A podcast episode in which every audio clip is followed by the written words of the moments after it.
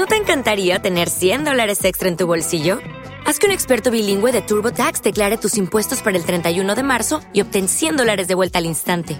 Porque no importa cuáles hayan sido tus logros del año pasado, TurboTax hace que cuenten. Obtén 100 dólares de vuelta y tus impuestos con 100% de precisión, solo con Intuit TurboTax.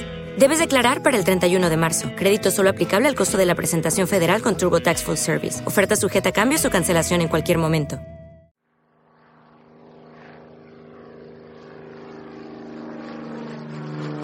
Esto es Aviones 10, el podcast donde hablamos de aviones de combate de todas las épocas.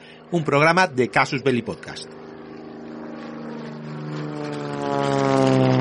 Una de las paradojas más sorprendentes de la historia de la aviación de posguerra es que de los numerosos intentos de los países occidentales eh, por producir un bombardero supersónico tripulado desde el momento en que se diseña el tablero de dibujo, pues eh, solo tres han llegado a la fase de prueba de vuelo.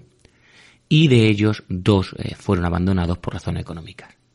De estos dos, como digo, eh, ambos eran derivados de aviones originalmente destinados a la función táctica y posteriormente pues se pensó en adaptarlos para fines estratégicos.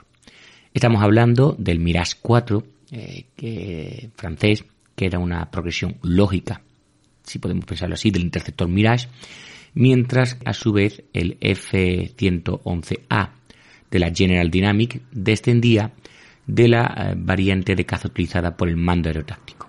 Así pues, el único candidato que ha tenido éxito ha sido el B-58A Hustler de la Convair, que entró en servicio para el mando aeroestratégico de la USAF en 1960 y que, en términos de longevidad, pues solo tuvo una carrera muy breve siendo finalmente retirado a principios de los 70, por lo tanto una década escasa.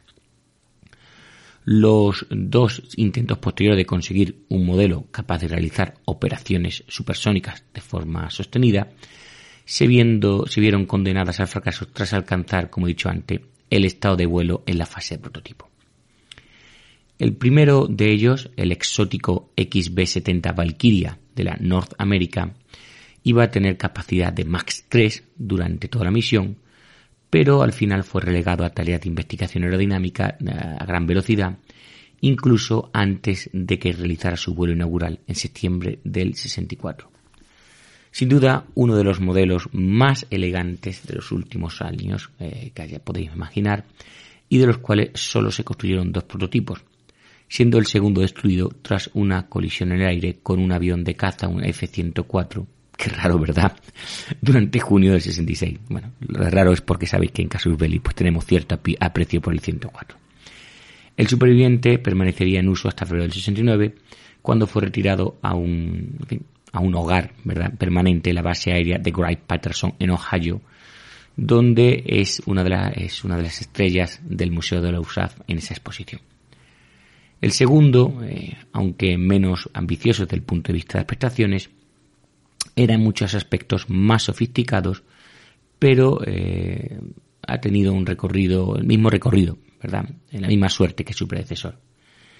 Cancelado eh, en uno de los actos más controvertidos, y mira que tuvo por parte de la administración del presidente Carter, el Rockwell B1A había alcanzado de hecho la producción en cantidad para el mando aeroestratégico y el programa de vuelos, de prueba de vuelos, utilizando tres prototipos, y parecía eh, que iba a progresar sin problemas.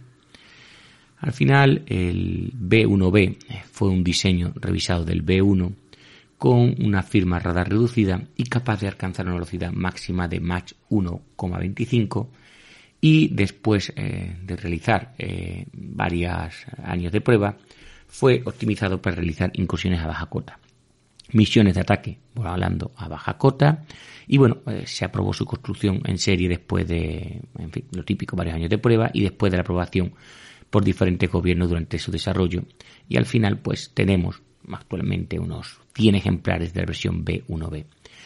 Y se espera que este esté en servicio hasta el 2025, cuando, en teoría, pues debería ser eh, relevado por el Northrop Grumman B21 Raider. Bueno, como digo, este B1A pues eh, se construyeron muy pocos, fue anulado la época de Carter y ya tenemos el B-1B. Pero, pero, vamos a hablar de, en fin, del Hatzler, ¿verdad?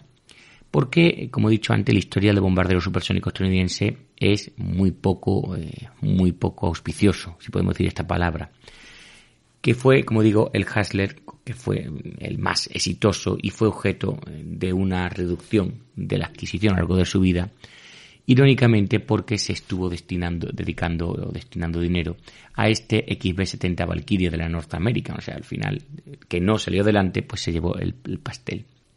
Cuando la producción finalizó en otoño del 62, solo se habían completado 100 de los 16 aviones, de los cuales nada menos que 30 eh, se destinaron, o sea, casi una cuarta parte, a trabajo de investigación y desarrollo. 18 de los aviones de investigación y desarrollo fueron finalmente reconstruidos, reelaborados posteriormente para su uso por el mando estratégico, que alcanzó su máxima fuerza a principios de los años 60, cuando tuvo al final pues 100 en servicio. Cuando llegó a finales del 69 y empezó a pensar en jubilarse, el número de aviones había reducido a 85, por lo cual podemos hablar de una tasa de pérdida global de aproximadamente el 17%, 17% lo que en fin eh, lo que durante 10 años de servicio es bueno teniendo en cuenta lo complejo que había sido el diseño. Vamos por el interés de la, del USAF por obtener ¿verdad? un bombardero tripulado capaz de alcanzar un rendimiento supersónico. ¿Te está gustando este episodio?